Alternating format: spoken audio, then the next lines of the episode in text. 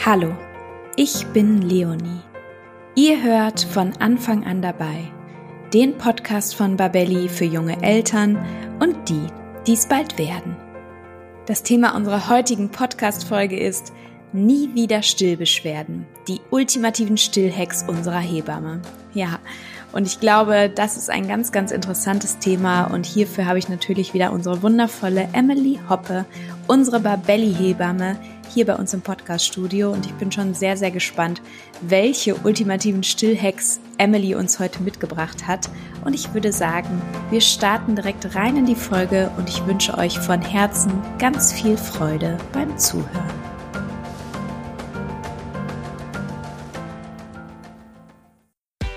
Ein ganz kurzer Einstieg in ein etwas ernsteres, aber ein unglaublich wichtiges Thema. Habt ihr euch eigentlich schon mal Gedanken darüber gemacht, was ihr tun müsst, wenn im Haushalt mit eurem Baby oder Kleinkind ein Unfall passiert? Ja, wenn es soweit ist, dann sitzen Schock und Überforderung erstmal tief. Und hinzu kommt, dass viele Eltern gar nicht wissen, wie sie richtig reagieren können und sollten. Und gerade das Thema Verschlucken ist ja im ersten Babyjahr ein extrem großes Thema. Hättet ihr zum Beispiel gewusst, dass 10% aller Todesfälle bei Notfällen hätten verhindert werden können, wenn rechtzeitig die richtige erste Hilfe geleistet worden wäre? Das ist eine ziemlich hohe Prozentzahl.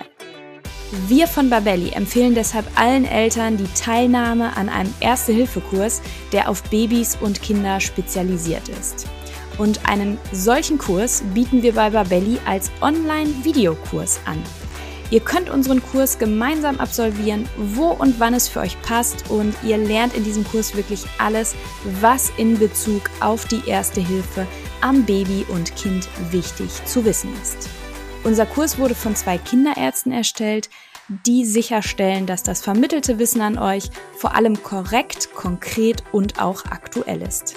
Wenn ihr euch also bestmöglich auf Haushaltsunfälle des Babys oder Kleinkinds vorbereiten wollt, seid ihr hier genau richtig. Mit unserem Gutscheincode Podcast30 bekommt ihr ganze 30 Euro Rabatt auf den Kurs. Ihr könnt den Gutschein entweder in der Babelli App oder auch unter kurse.babelli.de direkt einlösen. Ihr findet den Gutscheincode und den Link zum Kurs auch nochmal in den Show Notes zur heutigen Podcast-Folge.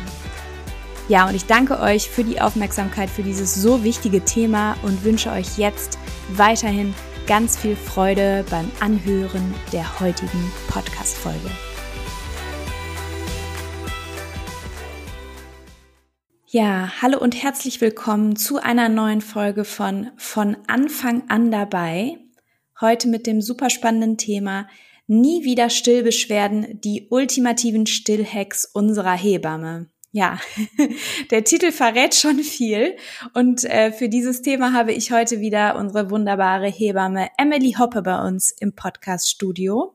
Emily ist freiberufliche Hebamme und bei uns bei Babelli für alles rund um die Schwangerschaft und anfängliche Babyzeit zuständig.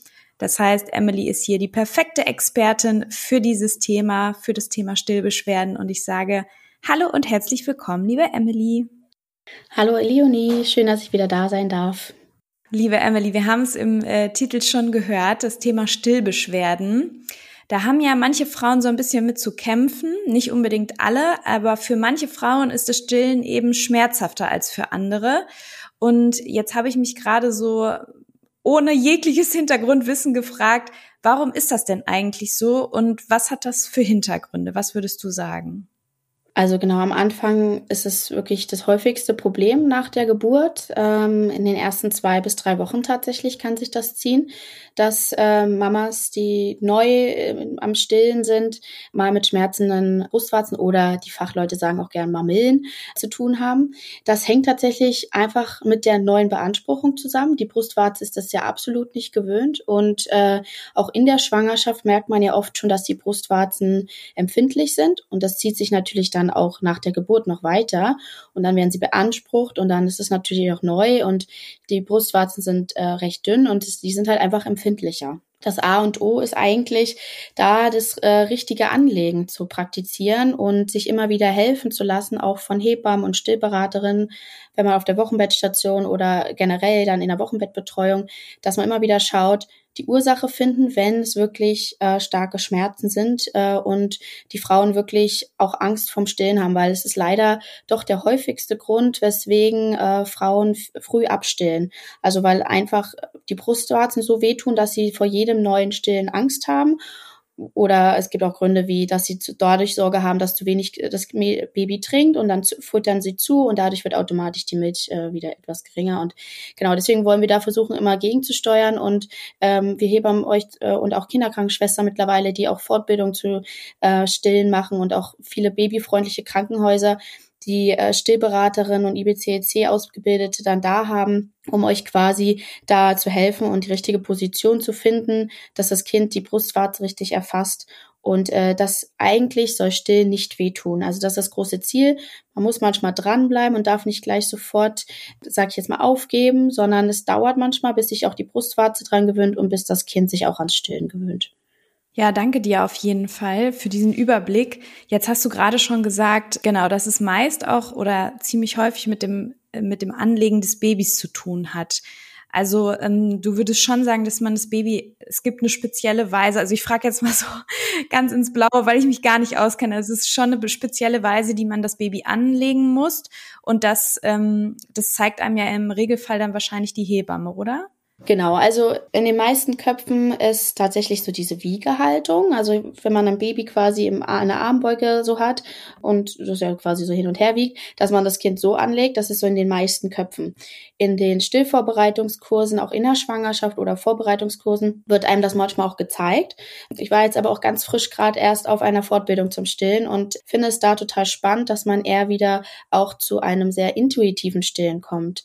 Da gibt es vom Europäischen Still- und Laktationsverein auch ganz tolle Anleitungen, auch Videos, äh, wo man sich das anschauen kann, weil man, falls man jetzt keine Hebamme in der Vorbereitung hat dass man einfach wieder mehr dahin kommt, wie man auf eine natürliche Art und Weise das Baby an die Brust anlegt. Und das kann nämlich ganz instinktiv passieren. Manchmal passt es nicht vom, vom Klinik-Setting, dass man das so gewährleisten kann, weil vielleicht Untersuchungen oder die Mama muss nach der Geburt noch versorgt werden, wichtiger sind manchmal. Aber danach, wenn dann alles erledigt ist, kann man sich die Ruhe geben, das Kind quasi auf seine Brust zu legen und einmal mal gucken lassen, was macht das Kind von alleine. Also die haben die Möglichkeit, tatsächlich die Brust auch selbst zu erfassen. Das dauert natürlich. Man hat immer so ein bisschen die, es juckt einem in den Fingern, das Kind so irgendwie zu positionieren und dahin zu legen. Theoretisch würden sie das aber alleine schaffen. Das muss man sich aber ganz in Ruhe einmal angucken und sich da informieren, wie das aussehen kann gibt es auch von der Health Media ähm, Internetseite auch ganz tolle Videos, wie das auch in ganz anderen Kulturen läuft ähm, nach der Geburt. Da wird das Baby einfach auf die Brust gelegt, nur ein bisschen abgetrocknet und das Baby findet von ganz allein in neun Schritten, ähm, das hat mal eine Wissenschaftlerin beobachtet, die Brust von alleine.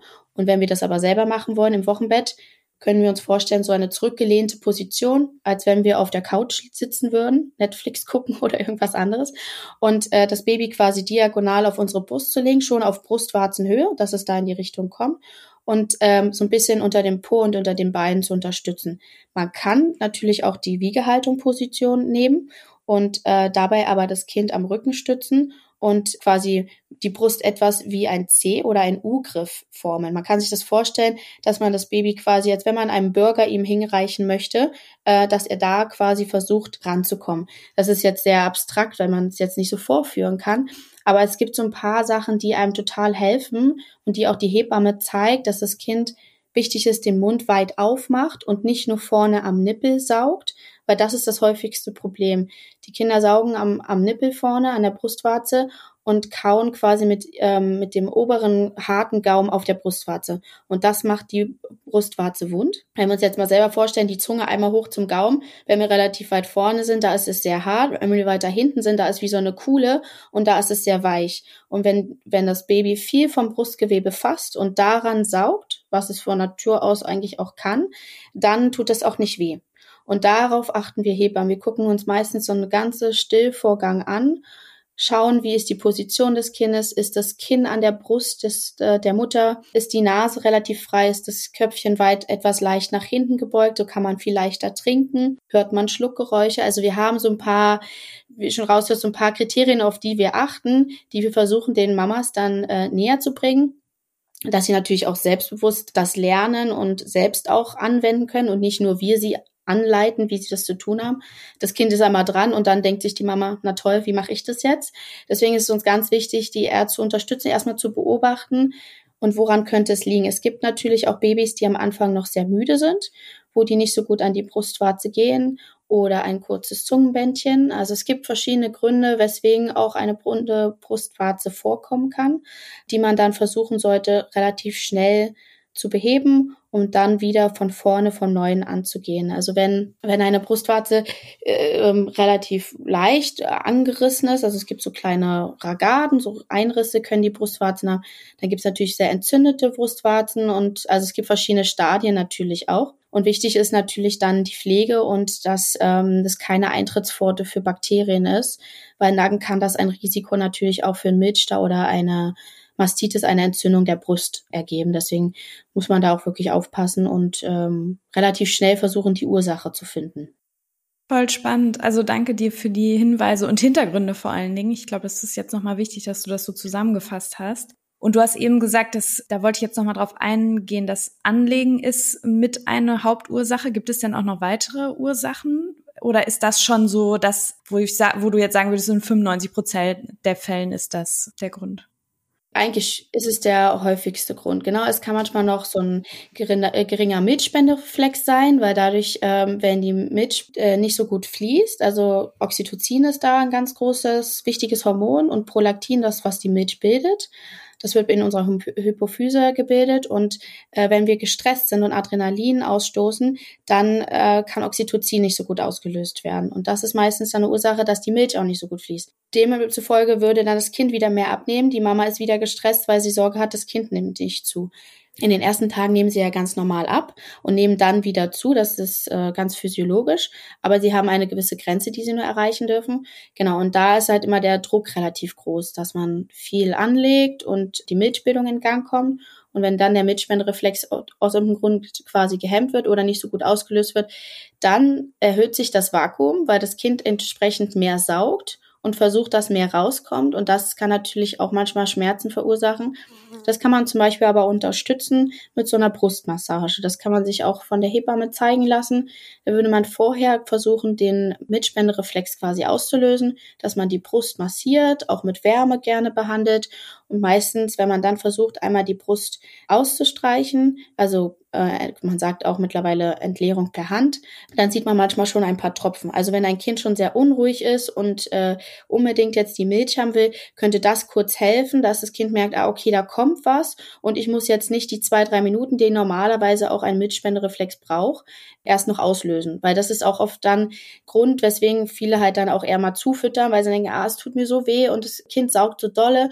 Und das ist aber dann wieder eher kontraproduktiv. Also wenn es mal wirklich sehr starke entzündete Brustwarzen sind, die wirklich mal eine Pause brauchen, dann wäre so per Handentleerung eine Alternative und dem Kind das entweder per Becher oder über eine Spritze mit einer Sonde an der Brust zu geben. Also gibt es verschiedene Fütterungsmethoden, die dem Stillen nicht so ent, äh, entgegenwirken oder nicht so kontraproduktiv sind. Weil wenn man das mal vorübergehend macht, will man natürlich nicht, dass das Kind eine Saugverwirrung hat und ähm, dann zum Beispiel nicht mehr an die Brust geht, weil es dann merkt, ah, an der Flasche geht's viel leichter, warum soll ich jetzt an die Brust? Deswegen versucht man dann immer mit alternativen Fütterungsmethoden äh, so eine Zeit zu überbrücken, bis es der Brustwarze wieder besser geht. Weil klar, eine Stillmahlzeit, die geht meistens 15 bis 20 Minuten und auch 8 bis 12 mal in 24 Stunden, also wirklich auch ein bis zwei Stunden Abstände.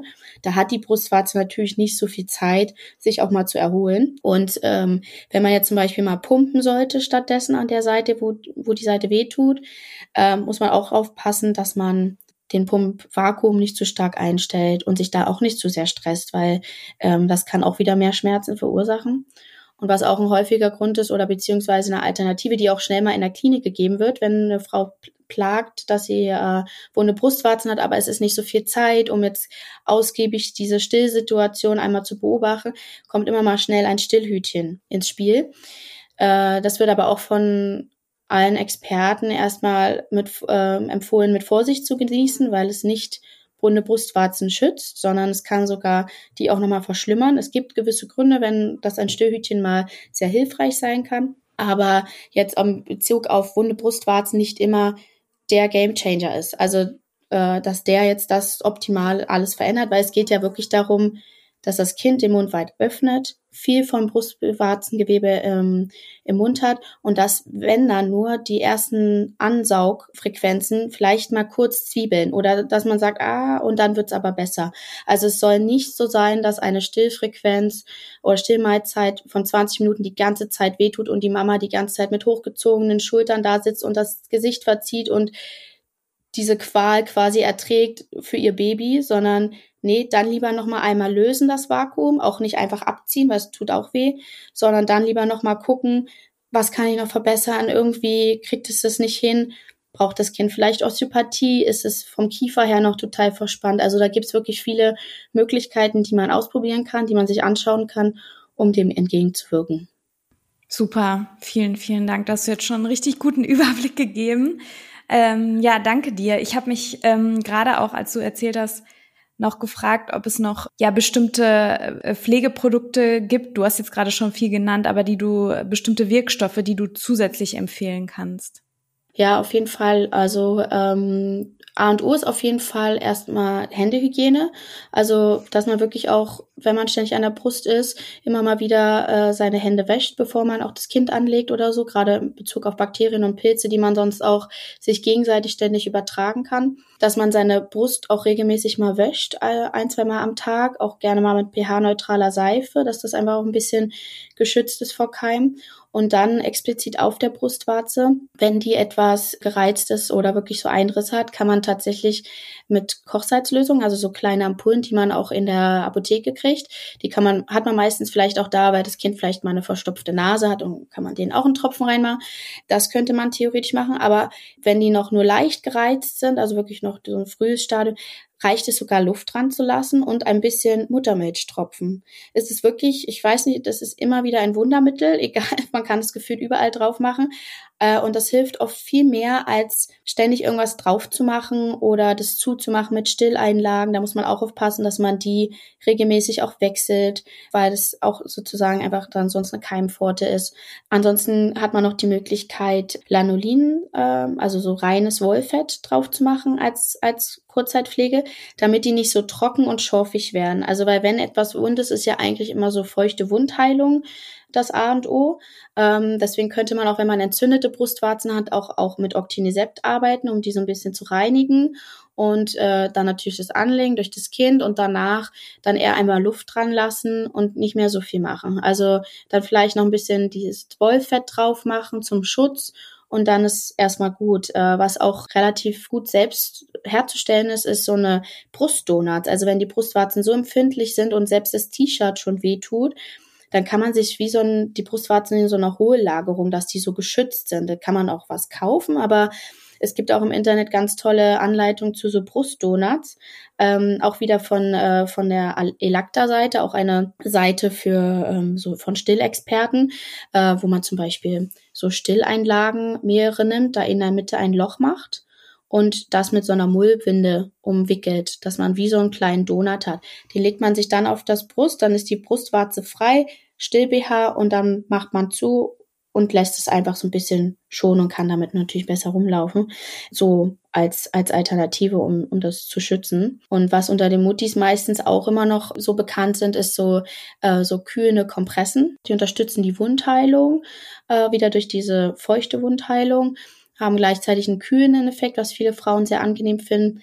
Die kann man meistens je nach Produkt, kann man, den findet man in der Apotheke, so 10, 20 Minuten drauflassen, zweimal am Tag nutzen. Die muss man aber auch vorsichtig und relativ hygienisch irgendwo ablegen, wenn man sie immer ab und dran macht. Die muss man auch nicht die Brustwarze abwaschen. Das kann dann das Kind einfach ganz normal dran, genauso auch wie bei der Wollwachssalbe, also bei der Lanolinsalbe. Und ja, die helfen eigentlich relativ gut. Äh, man darf nur nicht immer zu viel machen, weil sei es mit der Salbe, sei es mit diesen Kühleinlagen, ähm, dass die Brustwarze nicht aufweicht. Also wenn man die zu viel und 24 Stunden und die sind da die ganze Zeit nass, genauso auch in Silberhütchen, die man auch zeitlang empfohlen hat oder so Zinnhütchen, dass das so einen kühlen Infekt hat, hat auch so einen Schutz für die Brustwarze. Dann läuft da aber die ganze Zeit so ein bisschen Muttermilch noch rein, dass das eigentlich ein guter Aspekt ist, aber nicht mehr ganz so empfohlen ist, weil oft die Brustwarzen dann eher aufgeweicht sind und das dann eher nochmal eher wieder in die andere negative Richtung geht. Also genau, also da sind eigentlich die Basics relativ einfach und es ist auch spannend zu sehen, dass sich das bisher auch immer noch bewährt, dass man gar nicht so viel machen muss, Luft dran lassen und dann eher die Ursache beheben sozusagen. Voll, voll spannend. Danke dir. Ich habe mich auch gerade noch mal gefragt, könnte ich denn irgendwie als äh, Frau mit Stillbeschwerden auch meinen Partner in gewisser Weise eins mit einbeziehen, dass der mich entlastet? Hast du da noch so ein paar Tipps für uns? Na, es ist auf jeden Fall auch immer wieder wichtig, dass äh, die Partner die Frauen darin bestärken, da dran zu bleiben. Weil es ist natürlich schon auch für die sonst manchmal auch eine Chance äh, für die Väter, einfach zu sagen, ach komm, dann nehmen wir einfach die Flasche, du pumpst ab und dann hast du mal eine Entlastung und die Papas haben das Gefühl, natürlich auch was machen zu können.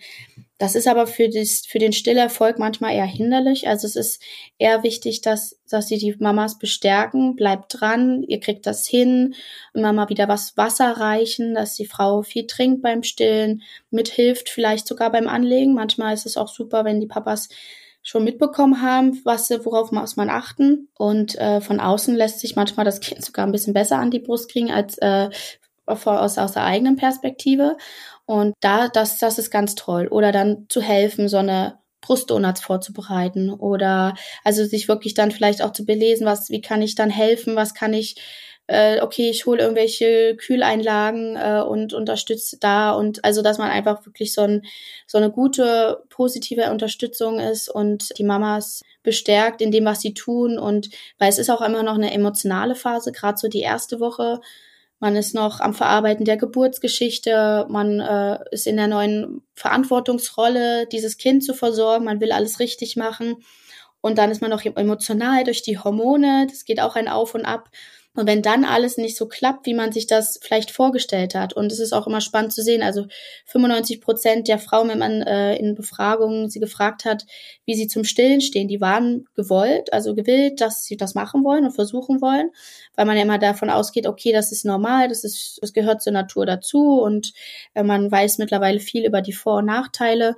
Und dann klappt es aber nicht. Und dann stillen die meisten relativ früh auch ab und mit äh, drei, vier Monaten stillen nur noch 70 Prozent und mit einem halben Jahr ist es äh, noch weniger. Also das ähm, ist dann immer ein bisschen schade zu sehen. Und deswegen ist dann auch eine gute Betreuung auch von anderen Fachpersonen natürlich wichtig und auch interdisziplinär. Wenn die Hebamme vielleicht, die sie gerade betreut, gar nicht mehr so viel weiter weiß oder die Krankenschwester, dass man sich noch wen anderes dazu holt, der vielleicht gerade auf einer frischen Fortbildung war und noch den Tipp weiß. Also äh, genau, und dass auch die Väter da natürlich gerne auch uns fragen können, äh, irgendwie kommt meine Frau nicht weiter, aber sie traut sich nicht zu fragen oder so auch oft. Also es gibt die einen Frauen, die ständig fragen und auch auf der Station klingeln und Hilfe wollen und die, die vielleicht ein bisschen untergehen. Also dass man da auch, äh, wenn man vielleicht mit da ist, dann äh, auch so ein bisschen so ein Sprachrohr ist für seine Frau, wenn die gerade emotional gar nicht so in der Lage ist, das zu kommunizieren, zum Beispiel. Ja, guter Hinweis. Also vielen Dank dir und auch an dieser Stelle für alle, die uns zuhören.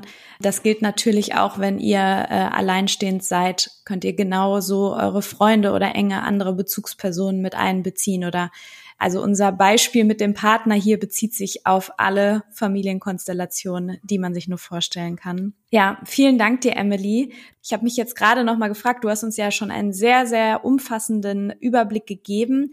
Hast du denn so ein ultimatives Still-Secret noch für uns oder das, wo du sagen würdest, boah, das muss ich jetzt noch allen Zuhörenden heute mitgeben, die Stillbeschwerden haben? Ja, das richtige Stillhack, es ist immer so wieder individuell, dass man immer wieder auch von Brust und Baby und allem immer wieder schauen muss, äh, tatsächlich ist es einfach dieses Durchhalten. Also ich kann aus eigener Erfahrung sprechen und es ist nicht immer leicht gleich am Anfang und dass man einfach dran bleibt. Also lasst euch nicht entmutigen und auch wenn auch mal der Gedanke da ist, oh, ich will jetzt hier einfach alles über Bord werfen und ich lasse das und ich will jetzt die Flasche. Dann lasst es raus, sagt das, hol vielleicht sogar schon die, hast schon vielleicht die Packung oder irgendwas geholt und dann auf einmal läuft's. Weil man den Druck rausnimmt. Ne, also immer diese Erwartungshaltung ist so riesen immens groß und diese Verantwortung. Und da ist es manchmal auch mal okay zu sagen, okay, dann dann bin ich jetzt keine stillende Frau, dann ist es so. Dann, dann nehme ich halt jetzt eine andere Alternative, mein Kind wird groß und es ist, wird gesund und ich liebe es und ich kümmere mich um es und es, dann ist trotzdem alles fein.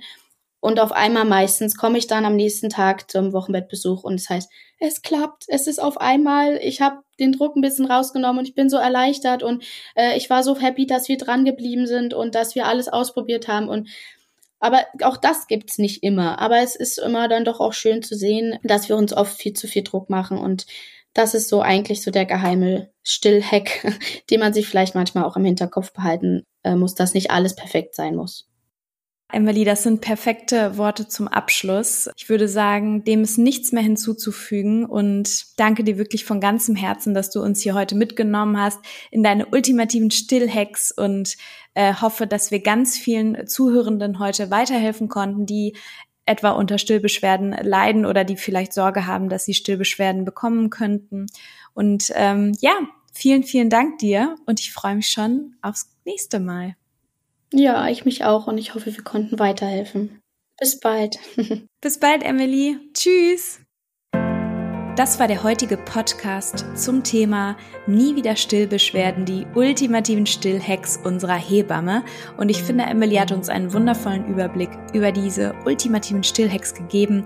Und was ich so heute gelernt habe, ist, dass wenn man als Frau Stillbeschwerden beim Stillen hat, diese Situation ganz individuell ist und dass man sich auf gar keinen Fall unter Druck setzen sollte, sondern schauen sollte, was ist jetzt gerade für mich als stillende Person das Wichtigste, was kann ich für mich machen, damit es mir und meinem Baby gut geht und man sollte sich auf gar keinen Fall unter Druck setzen. Und wenn euch dieser Podcast gefallen hat, dann abonniert ihn auf iTunes, Spotify oder wo auch immer ihr ihn hört, um keine Folge mehr zu verpassen.